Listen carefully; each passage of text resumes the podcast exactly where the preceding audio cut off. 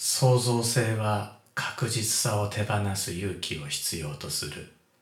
エーリッヒ・フロム。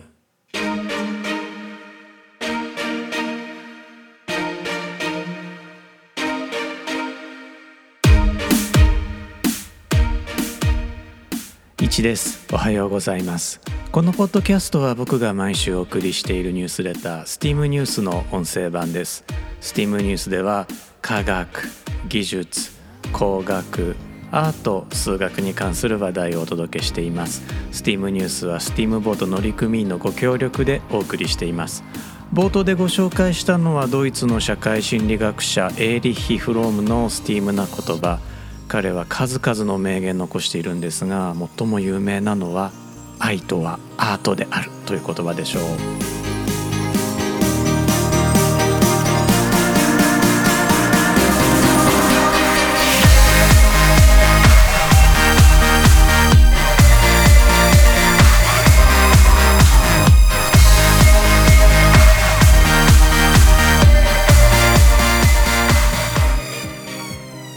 改めまして1です。このエピソードは2023年4月13日に収録しています。このエピソードは前回のエピソード126に続き女優映画プロデューサー発明家ヘディ・ラマーの後編をお届けします。現代の無線技術を支えるヘディたちの発明スペクトラム拡散どんな技術なんでしょうか？1942年ヘディは作曲家のジョージ・アンタイルと共同で特許を取得しました。この特許はスペクトラム拡散という無線通信の基礎技術です。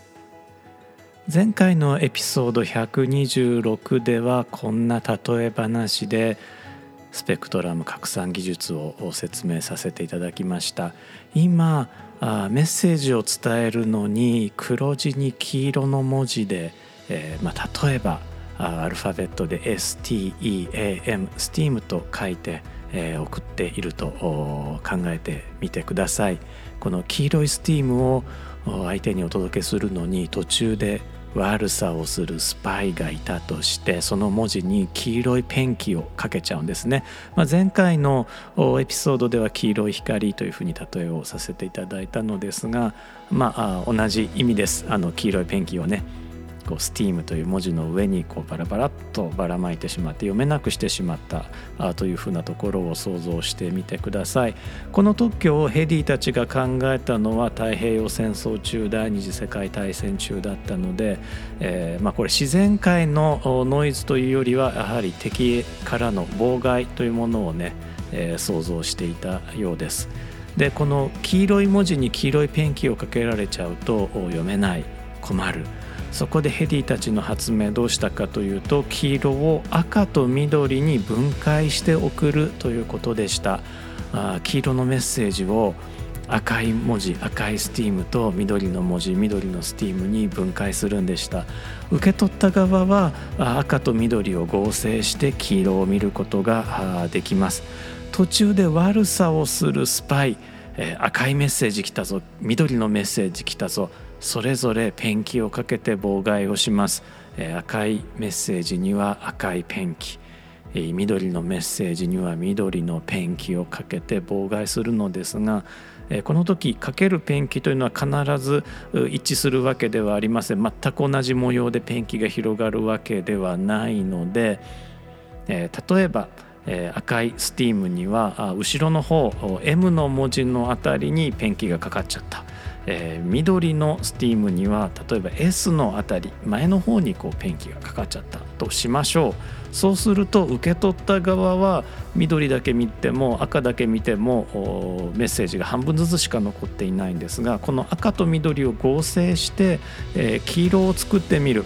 赤と緑を足し算して黄色を作ってみるとこれ下方根色ですね。してみるとこれがですね黄色のスティームという文字が浮かび上がって、えー、こうかけたペンキっていうのがね意外とこう見えなくなるというか、まあ、見えはするんですけれども黄色ではなくなるので、えー、まあ、容易にね除去することができるというものです。ここら辺のまグラフィカルなイメージというのはぜひね、えー、メールでお送りしているニュースレター毎週金曜日7時にお送りしているニュースレタースティームニュースの方で、え、見ていただきたいのですがあここではですね、まあ、せっかく音声メディアなので少し、まあ、音声メディアならではの説明もしてみたいなと思います。今ですね STEAM STEAM というメッセージをモールス符号で送ろうとしていると想像してみてください STEAM モールス符号ではこうなります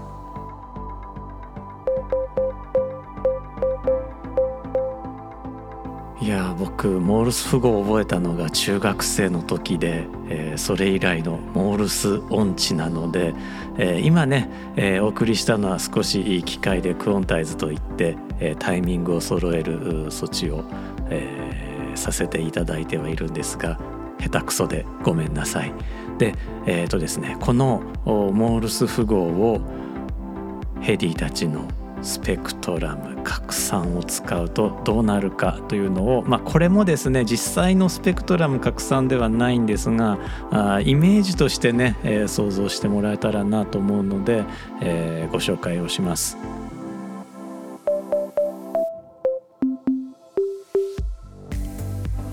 どうでしたでしょうか？あ映画「未知との遭遇」にインスパイアされた音階を使ってみました。こんな風にね、えー、音階を散らすことこれ本質的にスペクトラム拡散と同じ技術です。もう一度聞いてみましょう。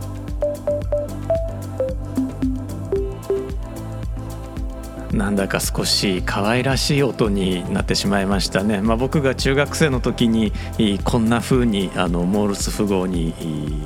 音階がつけられたらあもうちょっとね楽しく覚えたかもしれません。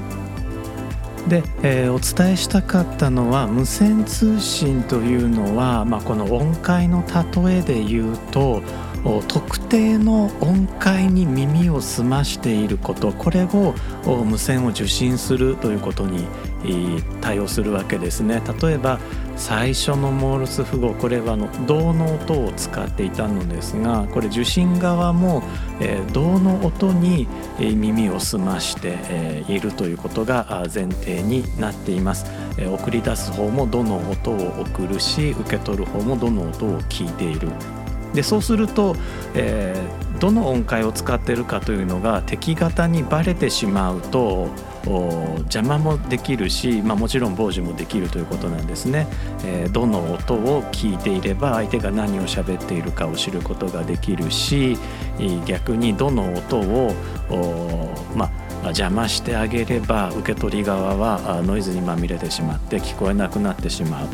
でヘディたちの発明は銅だけじゃなくて、えー、通信中に次々音階を変えていきましょうということなんですね、えー、当時、えー、銅なら銅だけミならミだけソならソだけというふうなお互いにどの音程を使って通信するかと決めた上で通信をすることが一般的だったのですがヘディたちの発明は、え、これは別名周波数ホッピングというふうに呼ぶのですがあリアルタイムに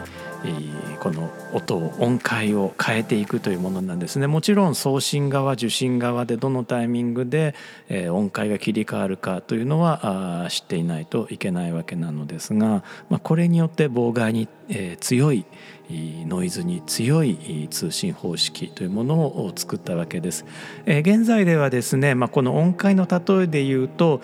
あの符号ごとに音階を変えるだけではなくて和音に相当するようなものを使う場合もあります。えー、例えば今ですとねあの今の例えだと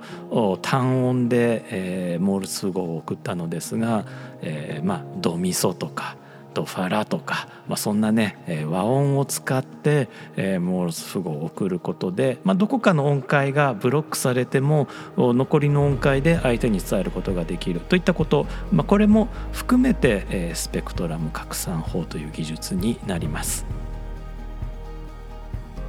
少し強引な例えだったかもしれませんもしリスナーの方で、えー、こういった無線通信無線工学の専門の方いらっしゃればですねあのぜひお叱りを頂戴したいと思いますので、えー、まあ、連絡先メールアドレスをですね概要欄に書いておりますので、えー、よかったらご一報いただければと思います。さて、えー、ここからは前回のエピソードで、えー、お伝えしきれなかったその後のヘディ・ラマーについてね、えー、お話をしていければと思います。発明家としても映画女優としても一流の仕事を残したヘディなのですが晩年は苦労したようです。1966年彼女が50を少し超えたあたりでヘディの自伝エクスタシーと私 Ecstasy and Me というね本が出版されます。本書はヘディ・ラマー名義ですが実際には2人のゴーストライターレオ・ギルドとサイ・ライスによって書かれました。ニューヨーク・タイムズ紙で4週にわたってベストセラー1位を記録したといいますからヘディの人気は衰えていなかったというよりはスキャンダラスな内容だったために注目を浴びたのかもしれません。ヘディは後にゴーストライターが勝手に書いたというふうに述べています。本書出版のおよそ1年前、まあ、実際には10ヶ月ほど前だったようなのですがヘディはロサンゼルスで逮捕されています。容疑は万引きで不起訴になっています。本書の序章には次のように記されています。最近のある夜私は一人で家で座り込んだ。百貨店での出来事による警察署での扱いや映画でザザガボールに変えられたことなどをいっぱい考えて苦しんでいる。私は自分が3000万ドルぐらいのお金を稼いでそして使い果たしたことを思い出したがその日にはシュワブス薬局でサンドイッチを買えるお金すらなかった。1991年ヘディが76歳か77歳の時ですが再び万引きの容疑で逮捕されています。この時は便秘薬と目薬合わせて28ドル48セント分。当時のレートでおよそ3000円相当で容疑を認める代わりに不起訴を受け入れています。1997年コーレル社の CAD ソフトウェアコーレルドローのパッケージに自分の肖像が使われたとしてヘディは同社を相手取って訴訟を起こしています。こちらは翌年に和解しています。和解条件は非公開だったので、まあ、ヘディはおそらく何がしかの保証金を受け取ったのではないかというふうに、まあ、想像できるわけですね。ヘディの息子の一人アンソニーによるともうこの頃ヘディは薬物中毒であったともねえ言われています。ただあこちらはあの複数のソースで確認が取れたわけではなくアンソニーの証言だけなので、えー、正確なところは分かりません。英語版ウィキペディアにもこの記述は載せられていません。一方ですね英語版ウィキペディアではもう一人の息子ジェームズとヘディの関係については詳しく書かれています。ジェームズが12歳。英語版ウィキペディアでは12歳の時というふうに書かれているのですが別のソースでは11歳になっていました。あとにかくその頃ですねヘディとジェームズは別れてしまっています。英語版ウィキペディアの記述によるとそれ以降50年以上ヘディとジェームズは顔を合わせることはなかったというふうにね、えー、書かれているのですが少し気になって僕も調べてみましたジェームズは2022年ですから去年亡くなっていたのですがそのジェームズの友達がジェームズへ向けて追悼のメッセージをウェブに書いていたんですね。そこを読んでみると意外な事実が分かりましたまあ、もちろん人違いの可能性もあるのですが、まあ、ジェームスがついていた職業そして、えー、ジェームスに贈られた言葉に出てくる、まあ、人物像からしておそらく真実ではないかなと思うので、えー、紹介をさせていただきます。2022年ジェームスが亡くなった時に送られたメッセージの中でジェームズはある日、まあ、あのジェームズはですねアメリカのカジノで警備員をしていたのですがある日年老いた女性がジェームズを訪ねに来たと。でその時にですね、まあ、その目撃した人物がひょっとして彼女はヘディ・ラマじゃないのって気づいたそうなんですね。その目撃した人物はイタリア出身で、まあ、オーストリアと接しているところであったことから、まあ、オーストリア出身の女優さんのことを興味を持って見ていた、まあ、映画ファンでもあったのでヘディ・ラマのことは当然知っていた。それでひょっとして身内っていうふうに聞いてみたらあそのジェームズは自分の免許証を見せて僕の本名はジェームズ・ローダー・ラマーだよっていうふうに答えたということをねまあジェームズへの追悼メッセージで書いていたんですね。もしまあこの話が本当だとすると、まあ、ヘディは本当に最晩年息子に会いに行っていたということになりますそれがどんな関係だったのかはわからないのですがひょっとしたら、うん、少しは希望が持てる関係だったのかもしれないなと思って、えー、ご紹介をさせていただきました。ヘディは2000年1月19日自宅のあるフロリダ州で亡くなっています。85歳でした。今こうして無線を使って皆様にニュースレターをお届けできているのはヘディの遺産によるものです。ドラマ化によってヘディに再びスポットライトが当たるのはむしろ当然のことかもしれません。またオーストリアドイツスイスではヘディの誕生日である11月9日を発明家の日に制定しています。どうでしょう？これを機にヘディ・ラマー主演の映画アマゾンプライムとかでね、えー、見てみるのはいかがでしょうか。あのヘディ・ラマーという名義であったりヘディ・ラマールという名義であったり、まあ、両方がね、えー、書かれているかもしれないのですが、まあ、どちらも同じ人物です。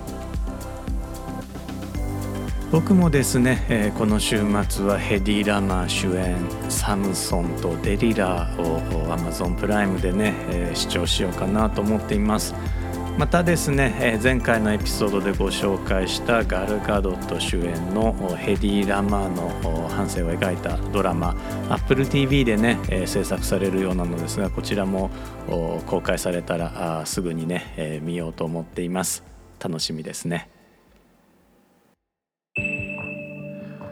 さて、えー、大学教員の日常のコーナーでございます。え今勝手に作ってみました。あ僕はですね昨年度から大学の学生委員長という役割をね拝命しています、まあ、どんな大学でもまあ似たようなあ仕事あると思うのですが一言で言うと、まあ、学生の就学支援が仕事です、まあ、大学でね学内の役割で、まあ、大きいのが、まあ、一番大きいの入試ですかね。入試の仕事それから教務というね、まあ、時間割を考えたりであるとか単位の足りない学生をピックアップして、なんか報酬を受けさせたりとかっていうそういう教務の仕事そして、えー、もう一つがその学生、えー、委員であったり学生支援委員だったりとか、まあ、大学によって名前が少しずつ違うとは思うのですが就学支援をするというね、えー、部署があります。これ何をやるかというと、まあ、例えば大学に出てこなくなった学生であるとか単位が全然足りない学生であるとか、まあ、ちょっと問題学生ですね、えー、これをあのなんとか卒業させるというね、えー、ものであったりとかあ近年ではですねえーまあ、文科省の指導というのが大きいのですが就学困難な学生に対して合理的配慮をできるだけね、えー、授業を担当している先生方にしてもらうというね、えー、依頼をするお願いをするという活動もしています。で、えーまあ、僕学生委員長、まあ、学部の学生委員長をさせてもらってるんですがあ、まあ、新学期始まりまして、この全学の、まあ、いろんな学部が集まる会議があるんですね。そこでですねもう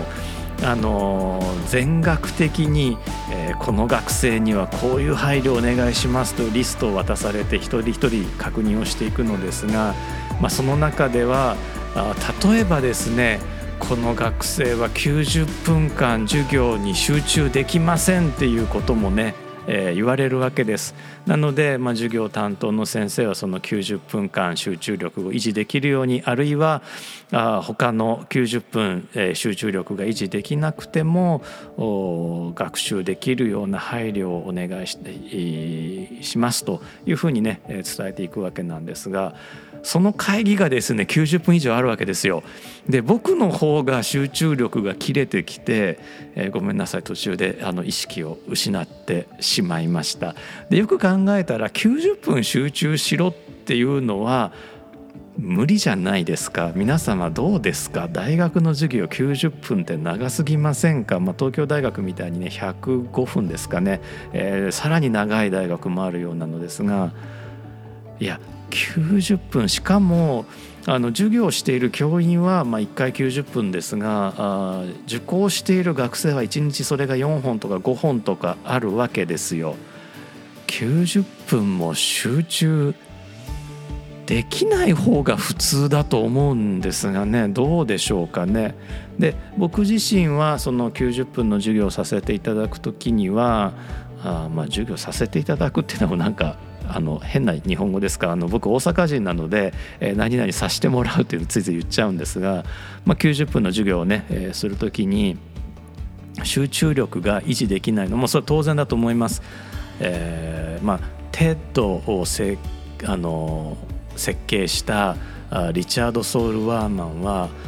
どんな名スピーチでも18分を超えることはないということをね、えー、見つけているわけなのですが人間の集中力ってまあ18分、まあ、もっと頑張ってもまあ20分30分が限界ではないかなと思うんですね。もっと短いっていう人もいます。なのでまあ90分の授業90分通しで喋るというのは無理だと思うので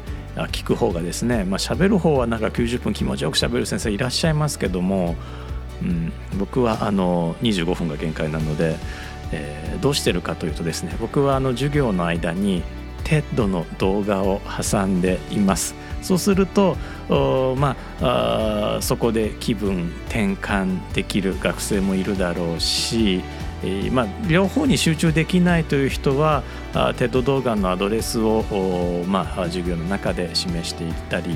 まあ、ウェブに掲載しておくので、え、動画は動画で後で見るということもできる、まあ、その動画の間はちょっと寝ててもいいよというようなね、え、使い方もできるので、えーまあ、もしね90分、え、講義を持たれていて学生が集中しないっていうふうに悩まれている先生いらっしゃったら TED 動画を挟むことをね、えー、おすすめしたいなと思います、えー、逆にね学生さんで、まあ、この steam.fm 聞いてくださっていて90分は集中できないなっていうのねそれ特に僕不思議なことではないと思うんですよ。90分集中できるってねすごく特殊なこと、まあ、特殊っていうと言い過ぎかもしれないけれども、まあ、普通はできないことだとね僕個人は思っています。とかなんとか喋っているとあっという間にお別れの時間が来てしまいました。あ今日も最後まで聞いてくださってありがとうございました。いちでした。